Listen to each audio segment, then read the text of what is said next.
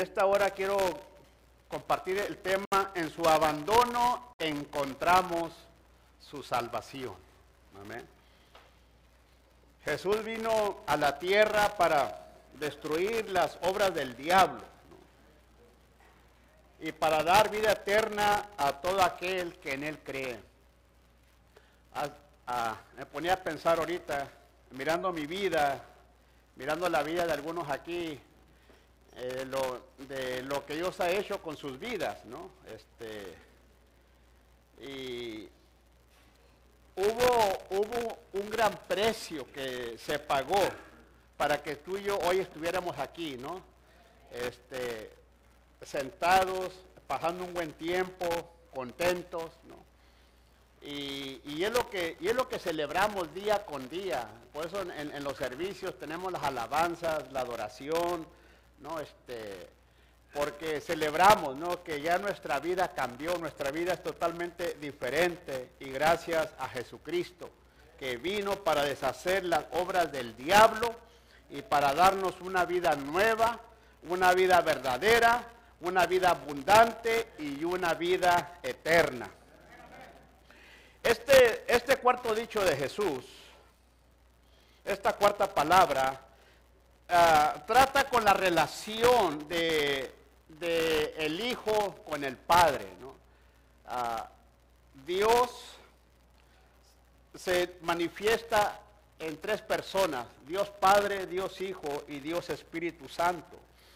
Este, y Cristo Jesús, siendo Dios, Él tomó el lugar de, de un hijo. La semana pasada compartíamos sobre la tercera palabra y tocábamos sobre, sobre la madre, ¿no? Y hoy vemos en esta cuarta palabra sobre el padre, ¿no? Y tan importante es el padre como la madre, ¿no? Y gracias a, a ellos muchos tenemos vida, ¿no? Este, y Jesucristo, Jesucristo no solamente nos, nos enseña el, camino a la salvación, pero la relación que debe que existir en la, en la familia, ¿no? En, la madre, en el padre, este, ah, yo, yo hoy en día soy, soy hijo, pero, y sigo siendo hijo, pero hoy soy padre, ¿no? Recuerdo cuando, cuando yo estaba muy chamaco y, muy joven, pues yo pensaba como un hijo, ¿no? Este, le echaba toda la culpa a mi papá. Aquí está mi papá en, este, en esta hora, ¿ok? No se me esconda. Este, pero después comencé a ser padre, ¿no? Y, comencé a entender a mi papá en muchas cosas, ¿no? Entonces muchas veces este, tenemos que entender nosotros, ¿no? Que seas padre, seas hijo, seas abuelo o bisabuelo, al fin de cuentas eres un ser humano, eres una persona. Amén. Y mi recomendación es que los que tienen a sus padres, disfrútenlos, ¿ok? Disfrútenlos. Por favor, los del home, no, no, los del home tengo que, esto lo tengo que dejar bien claro, porque los del home, ay, me habló Dios que me fuera con mi mamá y que me fuera con mi papá. no, no, no, otra vez te voy a repetir, ¿ok? Tú dijiste un favor a tu papá y a tu mamá metiéndote al home, ¿ok? Y para acuérdate que una vez que llegas al home se acabó mamá café y abuelita chocolate, ¿ok? Pero ah, miramos nosotros a través de la palabra de Dios esa relación que Jesús tenía con, con el Padre, ¿no? Dice, dice la palabra de Dios que Jesús es el primogénito y el unigénito Hijo de Dios. Y cuando estamos hablando del el unigénito Hijo de Dios, estamos hablando del el único en su género. Cristo siempre ha existido porque es Dios. Todos nosotros somos hijos de Dios en creación, ¿no? Entonces toda la humanidad, hombres y mujeres, todos somos hijos de Dios en creación porque Dios nos crió del primer hombre y de la primera mujer Solo que todos somos hijos de Dios en creación, pero cuando entró el pecado, vino a haber una separación y esa relación vino, vino a ser quebrantada Por eso es que Jesucristo vino para reconciliarnos nuevamente con nuestro Padre, con nuestro Creador. Amén. Solo que por eso es que en creación todos somos hijos de Dios, pero espiritualmente no todos somos hijos de Dios. Solamente a través de Jesucristo venimos a reconciliarnos con Dios. Amén. Dice la palabra de Dios que Dios de tal manera amó Dios al mundo que dio a su Hijo unigénito. Solo que eh, para, para Dios el Padre, este, no, no fue algo fácil y sencillo dar a su unigénito hijo para que muriera en una cruz, ¿no? Si tú eres un padre, este, y la Biblia dice que si siendo padres malos sabemos dar buenas cosas a nuestros hijos, cuánto más Dios nuestro Padre Celestial, ¿no? Solo que eh, para Dios fue, fue algo muy, muy duro este, de, darnos a su único hijo sabiendo por lo que su hijo iba a pasar. Amén. Pero aún así había una fuerte relación de hijo y de padre, de padre a hijo, ¿no? Jesús es el hijo amado, en quien el padre se, se complace. Jesús por su actitud, por su conducta, por su manera de ser, este, daba alegría al Padre, daba, daba gozo al Padre, que el Padre en cierta ocasión, dice la palabra de Dios, que se oyó una voz de los cielos cuando Jesús estaba siendo bautizado. Dice que se oyó una voz que dijo, este es mi Hijo amado en el cual yo me complazco. Ahora, ¿Cuántos padres podemos decir eso de nuestros hijos, no? ¿Cuántos hijos hemos oído de nuestro padre, nuestra madre? Mi hijo, tú me, tú me llenas mucho de gozo, ¿no? Por favor, no se pongan tristes, ¿ok? Pero Jesús tenía una fuerte relación, ¿no? Y no nomás una relación, porque muchas veces, tristemente, ¿no? Este, como hijo, muchas veces miramos a nuestros padres, a nuestro padre, nuestra madre, los miramos como que, pues, cuando queremos algo, ¿sabes qué? Pues tú eres mi padre, tú eres mi madre y me tienes que dar. Últimamente yo no te pedí que me trajeras a este mundo. Y es un chantaje de hijo, ¿no? Este, pero cuando se trata también de obedecer, ¿no? De recibir orden, ¿no? De someterte, ahí no quiere ser hijo, ¿no? Muchas de las veces. ¿O será que nomás a mí me pasaba eso? Pero bueno, había una fuerte relación, ¿no? Eh, Jesús tenía una fuerte relación, eh, comunión con su Padre, que en cierta ocasión él dijo, el Padre y yo uno somos. Estaba cerca de su Padre, ¿no? Y, estoy recalcando esto porque es, es en este momento cuando Jesús experimentó el abandono, el desamparo de su Padre a quien él amaba, ¿no? Amén. Eso es lo que este en tenemos que entender que, que en este en esto que acabamos de leer el Señor Jesucristo ya había pasado por un momento bien difícil, ¿no? Este, había, había sido maltratado, había sido latigado, ah, se habían burlado de él y había pasado por, por, por un dolor físico fuerte, ¿no? Pero ahora estaba experimentando, estaba experimentando este, no solamente el dolor físico, pero el dolor moral, el dolor espiritual. Y te voy a decir algo, para este tiempo ya habían pasado días, habían pasado muchas horas de dolor y de sufrimiento de Jesús. Y Jesús físicamente estaba cansado. Sí, porque muchos de nosotros muchas veces nos cansamos y es natural que te canses como humano, ¿no? Pero si tú estás cansado, por pon tu fe en Jesús y en la obra de la cruz y recibe el descanso del Señor. En Hebreos 12:3 Dice la palabra de Dios, Hebreo 12:3, piensen en toda la hostilidad que soportó por parte de pecadores. Así no se cansarán ni se darán por vencidos. Siempre que te canses, siempre que te desanimes, siempre que, que alguien venga en contra de ti y pareciera ser que llegamos a pensar que nadie nos comprende. Cristo nos comprende. Pareciera ser que nadie sabe por lo que estoy pasando. Cristo sabe exactamente por lo que tú estás pasando porque Él estuvo en ese mismo lugar. Amén. Solo que muchas veces vamos a ser criticados. Muchas veces van a hablar a calumnias van a decir tantas cosas de nuestra persona o de tu persona y tú vas a oír rumores de gente que habla de ti y dice tantas cosas de ti y te va a doler en tu carne, es natural.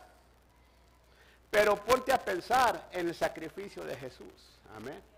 Es nada por lo que tú estás pasando comparado a lo que Él pasó. Amén. Sí, porque muchas veces, oh, es que me lastimó y, habló de mí y dijo de mí. ¿No? Pero eh, nunca, nunca te han, te han crucificado, ¿no? Nunca, nunca ha puesto clavos en tus manos o en tus pies. Amén. Solo que Cristo nos enseñó, ¿no? Cristo nos enseñó. Hoy, hoy en este día se está celebrando de un hombre revolucionario, de Emiliano Zapata, un hombre que trajo, ¿no? que, que aguantó, que soportó, ¿no? Y eso es bueno, pero nosotros tenemos a alguien más importante, más hombre y más valiente, que es Cristo Jesús, amén. ¿Sí queda claro eso?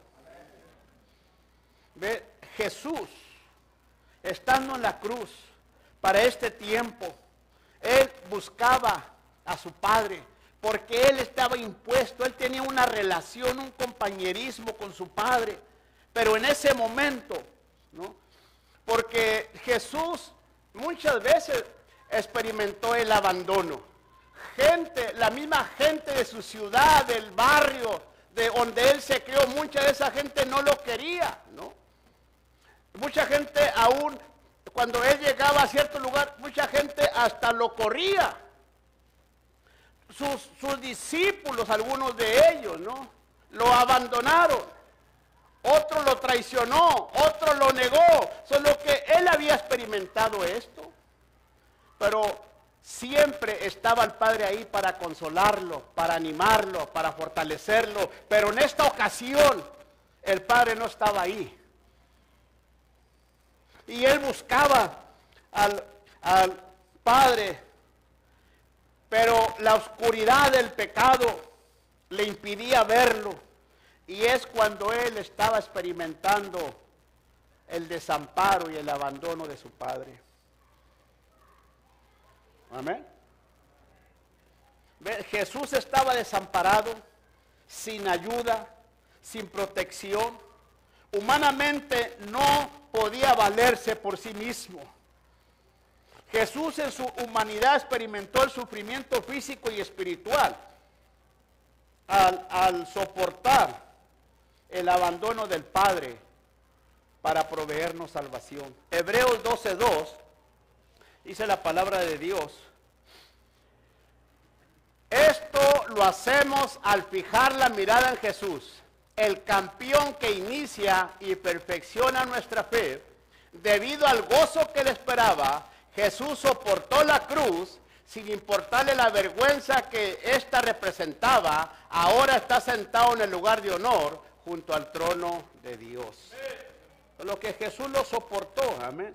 No como un derrotado, pero como un vencedor, amén. Y, quiero, y quiero que entiendas que Jesús voluntariamente dio su vida. Nadie se la arrebató, nadie se la quitó, Él voluntariamente la entregó. Ve, este, el sacrificio de Jesús en la cruz es nuestra garantía de salvación. Ve, eh, cuando Jesús está en este momento y al mencionar esta cuarta palabra, dice la palabra de Dios que una extraña oscuridad cubrió la tierra, la naturaleza resintió cambios drásticos y la oscuridad es un retrato del reino de Satanás y de las obras de la maldad del diablo. Amén. Y fue en ese momento cuando Jesús desesperado clamó, Dios mío, Dios mío, ¿por qué me has desamparado? El Salmo 22, versículo 1 y 2, dice la palabra de Dios de esta manera. Dios mío, Dios mío, ¿por qué me has abandonado? ¿Por qué estás tan lejos cuando gimo por ayuda? Ok. Y miramos nosotros ahí que Jesús en su clamor desesperado estaba cumpliendo la palabra profética. El Salmo 22 era una profecía por lo que Jesús iba a pasar. Dice el versículo 2, cada día clamo a ti, mi Dios, pero no respondes. Cada noche levanto mi voz, pero no encuentro alivio. En ese momento Jesús, en su humanidad, el consuelo, la fortaleza que él siempre recibía del Padre, en ese momento la estaba necesitando y no la tenía con él. Amén. ¿Ve? Muchas veces nosotros decimos, es que estoy solo, es que es que nadie me entiende, nadie en, en este mundo, ningún hombre, ninguna mujer puede proclamar que estoy solo. Dios está contigo en todo momento. En todo momento Dios está con nosotros. Que, muchas veces nos sentimos como que estamos solos, pero Dios está con nosotros. Amén en cualquier momento. Y hay, hay, una historia muy antigua, ¿no? De, de, este hombre que iba caminando sobre la orilla del mar en la arena, ¿no? Y él estaba acostumbrado, cuando él caminaba, junto a él iban dos huellas seguidas de él, de pies. Y él entendía que era el Señor que lo acompañaba día con día. Y cada mañana él iba, ¿no? Y caminaba y junto a él iban iban las huellas como diciendo, Dios está, Dios está conmigo. Pero hubo un tiempo en su vida donde estaba pasando por una situación bien crítica y bien difícil y, iba a caminar al mar ah, en la arena y le llamó la atención que nomás había dos huellas y comenzó a pensar que Dios no estaba con él, que Dios no lo estaba acompañando, ¿no? Y comenzó a reclamarle a Dios. Y, le comenzó a decir a Dios, Dios, tú siempre estás conmigo. Y ahora que te necesito, ahora que estoy en una necesidad, me has dejado solo. Y ahí estaba, tú sabes, todo desanimado y no. Y Jesús le contestó, dijo, no, Dijo, yo estoy contigo. Esas huellas, esas huellas que tú miras ahí, no son tus huellas, son las mías. Te llevo cargado. Ve, nadie puede atribuirse que a mí Dios me dejó solo, a un Dios en nuestro pecado, en nuestra rebeldía, en nuestra vida, ¿no? Desordenada. La, la gracia y la misericordia de Dios nos acompaña día con día. Estamos vivos. Estamos vivos porque así Dios lo quiso. A ti no te despertó el despertador ni el ruido de la gente, te despertó Dios. Amén. Ve, Jesús en su clamor desesperado estaba cumpliendo la palabra profética. Y déjame te digo algo, Jesús no estaba reclamando al Padre. Él no le estaba reclamando porque él sabía, él, él anticipadamente sabía. Jesús voluntariamente hizo la voluntad de, su Padre Dice la palabra de Dios, Jesús claramente aún antes de venir, él anunció y profetizó. Dice, luego dijo, eh, aquí estoy, he venido para hacer tu voluntad. Anula el primer pacto para que el segundo entre en vigencia. Pues la voluntad de Dios fue que el sacrificio del cuerpo de Jesucristo nos hiciera santos una vez y para siempre. Ya estaba escrito que Jesús iba a, venir a este mundo por, por, medio de una mujer virgen, ¿no? Para venir y nacer y vivir como cualquiera de nosotros, para un día ir y morir en la cruz. Eso es lo que estaba escrito. No lo tomó por sorpresa. Solo que Jesús no estaba reclamando al Padre. Ve, pero como humanos, para, nosotros es difícil comprender el significado de esta expresión. Llegamos a pensar que Dios, que Cristo Jesús se está quejando. No se está quejando, no está reclamando. Él sabía exactamente, ¿no? lo que tú y yo tenemos que aprender a, no reclamarle a Dios, pero a ser agradecidos con Dios. ¿Ve? Porque muchas veces nomás y así somos por naturaleza, ¿no? Todo está bien en nuestras vidas, todo está bien con, nuestra familia, todo está bien en nuestras finanzas, todo está bien. Y andamos, gloria a Dios, y aleluya, y brinque brinque, y salte y salte, y alaba el hermano. Eh, eh. Pero cuando comienza, ¿no? Cuando comienza la cosa difícil, la escasez, y luego que este, la esposa, tú sabes, se pone, ¿no? ¿Eh? se manifiesta, o el esposo también, se manifiesta y los hijos se rebelan, ¿no? Y ahí anda uno ahí batallando, que, ay, ¿no? Pobrecito de mí, nadie me comprende, ¿no? Oh, Dios mío, si así voy a vivir, mejor ya, quítame la vida, mátame, y cosas como esas, ¿no? Mátame y no dejas de comer las tres comidas al día.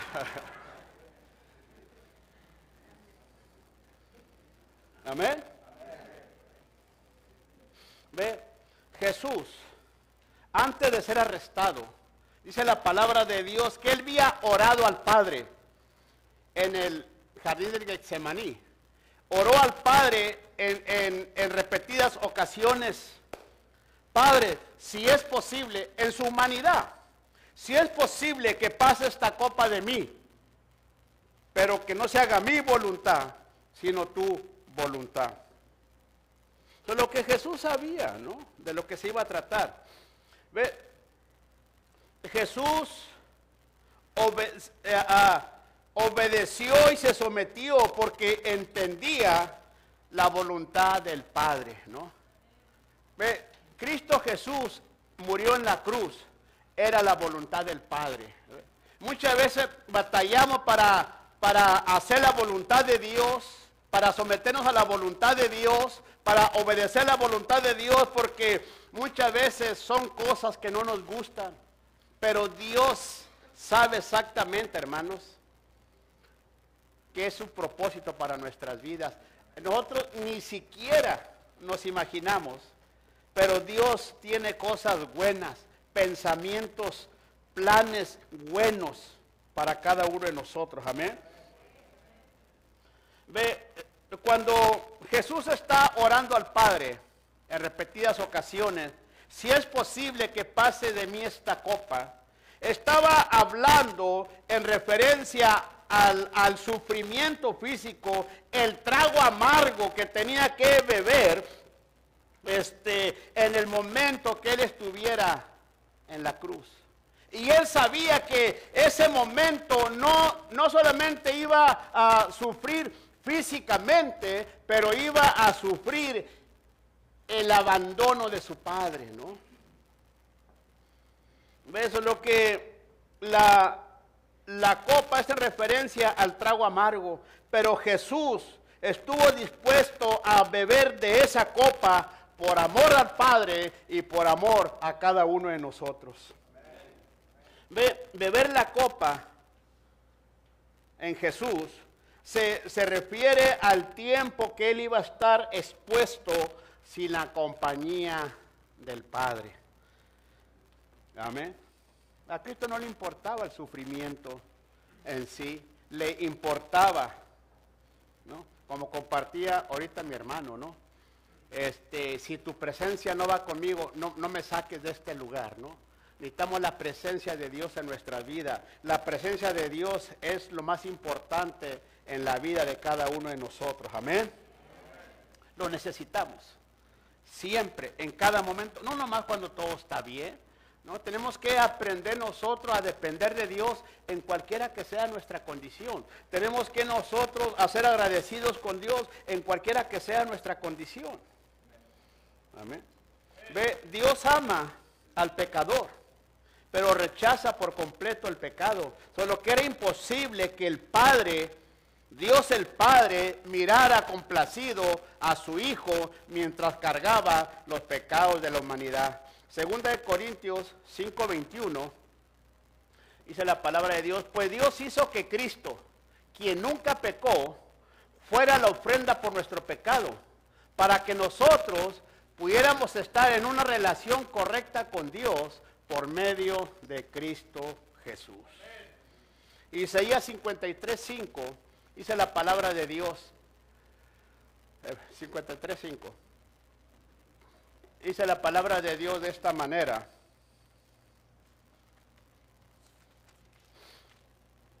Dice, pero Él fue traspasado por nuestras rebeliones y aplastado por nuestros pecados fue golpeado para que nosotros estuviéramos en paz. Fue azotado para que pudiéramos ser sanados. Solo que Jesús recibió todo este dolor y todo este trato, maltrato, por causa de, nuestros pecados. Él no cometió ningún pecado. Nosotros somos los pecadores, lo que Él no merecía estar en esa cruz. Somos nosotros los que merecíamos estar en esa cruz. El, el abandono del Padre representa la seriedad del pecado y, de, y del sacrificio de Jesús para ser salvos. Hace algunos años atrás hicieron una película sobre la pasión de Cristo, creo yo que así se llamaba la película, la, pasión de Cristo. Es una de las películas que más se acerca al dolor, al sufrimiento físico que Jesús pasó. Pero no se trataba de dolor, porque realmente la Biblia dice que sin derramamiento de sangre no hay perdón de pecados no se trataba del dolor, pero al, Jesús ser tratado de esta manera y maltratado, este, estaba dando un retrato de la seriedad del pecado. Y Dios, Dios ama al pecador, pero aborrece el pecado. Entonces estamos viendo nosotros el retrato, ¿no? Este, de, por lo que el Señor Jesucristo, Él pasó, ¿no? Su sacrificio, un sacrificio vivo. El abandono del Padre es la realidad del infierno. Ve, yo, yo les compartía, y les he compartido otras veces, que el infierno no es algo para que tengamos miedo, ¿no? Pero es una realidad. Y el infierno, muchas veces nosotros queremos usar el infierno para el pecador, para que se arrepiente, para que venga Dios, ¿no? Pero el pecador no tiene miedo, ¿no? El pecador no tiene miedo. Para ellos, e, ellos piensan, algunos de ellos piensan más infierno del que estoy viviendo aquí, ¿no? Y yo creo que los que debemos que tener claro el infierno somos los cristianos. Porque eso es lo que nos va a motivar a hablarle a otras gentes de la salvación de Dios. Amén. Solo que el, el abandono del Padre, ese momento Jesús, como él se sentía, fue un espacio al parecer de tres horas.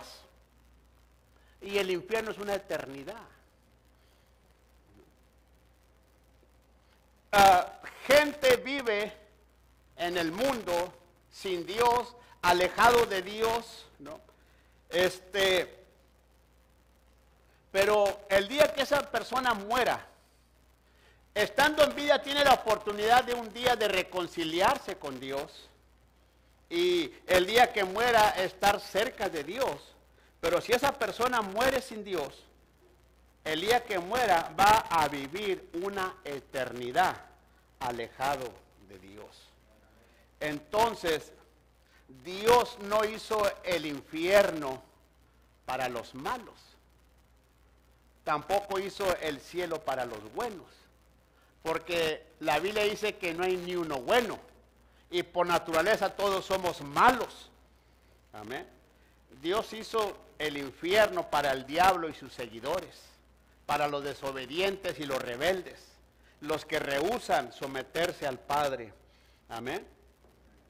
Solo que el, el abandono del Padre es la realidad del infierno, que es el destino de todos aquellos que rechazan la salvación de Dios. Eh, Jesús estando en la cruz, estaba experimentando en carne propia todo el dolor y el sufrimiento de una persona que vive en pecado y de una persona que no se arrepiente de sus pecados. Jesús fue desamparado por Dios para que la humanidad no tenga que sufrir lo mismo. Jesús no cometió pecado, pero al cargar los pecados de la humanidad, expresó su dolor a gran voz al ser abandonado por su Padre. Primera de Pedro 2.24. Él mismo cargó nuestros pecados sobre su cuerpo en la cruz y vivir para lo que es recto por sus heridas, ustedes son sanados. Solo que Cristo Jesús estuvo dispuesto a tomar nuestro lugar a experimentar lo que tú y yo hoy en día tenemos la oportunidad como hombres y mujeres salvos de no experimentar el abandono permanente de Dios. Y es tan simple, es tan simple reconciliarnos con nuestro Creador, con Dios el Padre, en el momento que ponemos nuestra fe en Jesús y la obra que hizo en la cruz del Calvario. Y quisiera invitarlos que inclinen su rostro, inclinen su rostro ahí donde se encuentra cada uno de ustedes. Cierra tus ojos por un momento. Mientras que están todos con sus ojos cerrados, yo te invito a que repases tu vida brevemente y que entiendas que la salvación no está en lo bueno que tú haces o en lo bueno que tú tratas de ser.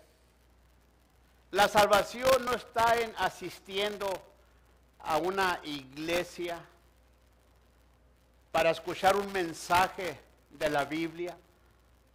La salvación solamente se encuentra en Jesucristo. Y la razón por qué es porque solamente Jesucristo pudo pagar el precio en la cruz del Calvario por nuestra salvación. Fue su sangre preciosa que derramó en esa cruz el precio que pagó por nuestra salvación. Y si, si tú no eres salvo, tú no eres salva, tú vives alejado de Dios, tienes a Dios en tu mente, tienes un entendimiento de Dios mental, pero aún no está en tu corazón. Este es el día. Este es el día donde Dios, su presencia, quiere venir para vivir dentro de ti. Para que no tengas que exclamar el abandono o expresar el abandono de Dios en tu vida. Solamente pon tu fe en Jesús. No es por sentir, es por fe. Y si, y si, y si tú no eres salvo, pero en esta hora tú quieres recibir la salvación de Dios, te quiero invitar a que hagas esta oración juntamente conmigo. En voz alta es una oración directamente que le dices al Padre. Repite conmigo, Padre, en el nombre de Jesús, en esta hora, le pido que me perdone por todos y cada uno de mis pecados. Venga a mi vida, le recibo como mi Señor y como mi Salvador. Todo esto se lo pido en nombre del Padre, del Hijo y el Espíritu Santo. Si tú lo crees, no esperes que algo suceda o acontezca o, o esperar sentir algo diferente. Nomás créelo en tu corazón. Lo has confesado con tus labios, pero créelo en tu corazón que ahora eres salvo.